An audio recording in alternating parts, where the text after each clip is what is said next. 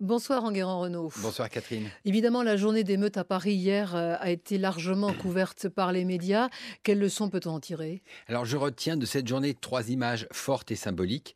La première est celle des Gilets jaunes qui ont tagué et dégradé l'Arc de Triomphe. Elle donne la mesure de la colère contre les institutions.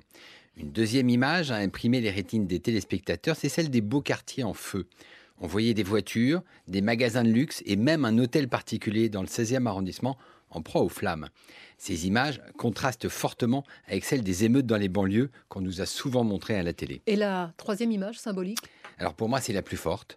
À 19h50 sur BFM TV, Emmanuel Macron intervenait en direct de Buenos Aires. La chaîne d'info avait divisé son écran en deux. À gauche, les scènes de chaos. À Paris, à droite, le président de la République qui faisait pendant de longues minutes un exposé sur les avancées du dialogue multilatéral concernant les enjeux économiques et environnementaux totalement surréaliste. Il a fallu attendre la fin de son intervention pour qu'il s'exprime sur la situation en France. Écoutez. Je respecterai toujours les contestations. J'entendrai toujours les oppositions, mais je n'accepterai jamais la violence. De retour en France, Emmanuel Macron devra rapidement corriger cette impression. Euh, depuis trois semaines, le, le, mouvement des Gilets jaunes fascine les Français, c'est incontestable. Les médias font des records d'audience d'ailleurs. Et pourtant, personne ne l'avait vu venir. C'est un phénomène médiatique unique. C'est même plus fort qu'une élection présidentielle et même que la couverture des attentats. La semaine dernière, les chaînes d'infos avaient déjà battu leur record, mais samedi, elles ont littéralement décollé. Hier, BFM TV était la troisième chaîne nationale avec 9,6% d'audience.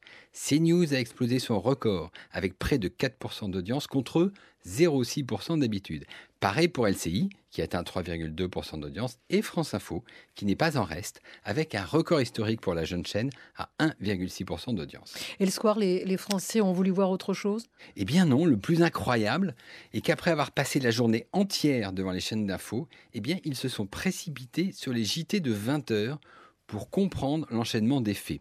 Samedi soir, sur TF1, le JT d'Anne-Claire Coudray a atteint 6,8 millions de téléspectateurs, soit près de 2 millions de plus qu'un samedi normal. En face, sur France 2, Laurent Delahousse a rassemblé près de 5 millions de téléspectateurs. Et pourquoi de telles audiences? Alors tout simplement parce que les Français sont concernés. Ce mouvement des Gilets jaunes parle d'eux, de leurs problèmes de fin de mois, de leurs problèmes de vie difficiles. Ils sont d'ailleurs plus de 80% à soutenir ce mouvement. Bon, mais alors pourquoi la relation entre les Gilets jaunes et les médias sont-elles aussi mauvaises? À mon sens, il y a deux raisons. La première est que les journalistes sont vus à tort ou à raison, comme faisant partie de l'élite. Une partie de la colère des Gilets jaunes s'est donc reportée sur les journalistes de terrain qui venaient à leur contact. Mais la deuxième raison est plus complexe. Il faut le dire, les médias ont longtemps ignoré les Français qui ont endossé un gilet jaune.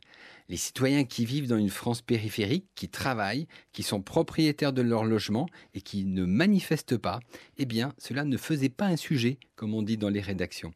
Depuis des années, les médias font des reportages sur l'extrême pauvreté, sur la crise dans les banlieues, jamais sur la classe moyenne. Ils n'étaient tout simplement pas préparés. La femme de la semaine en Guérant, c'est Elena Ferrante. Euh, qui est-elle? Alors, Elena Ferrante, c'est l'auteur effectivement du best-seller L'amie prodigieuse. Eh bien, la série Amica Geniale tirée du roman, a fait un carton d'audience sur la Rai Uno en Italie avec plus de 7 millions de téléspectateurs. En France, cette série débarquera sur Canal+ à partir du 13 décembre. Enguerrand, Renault, la semaine des médias, comme tous les dimanches, hein, dans 17 20 week-end. Très bonne semaine et à dimanche prochain. Merci beaucoup.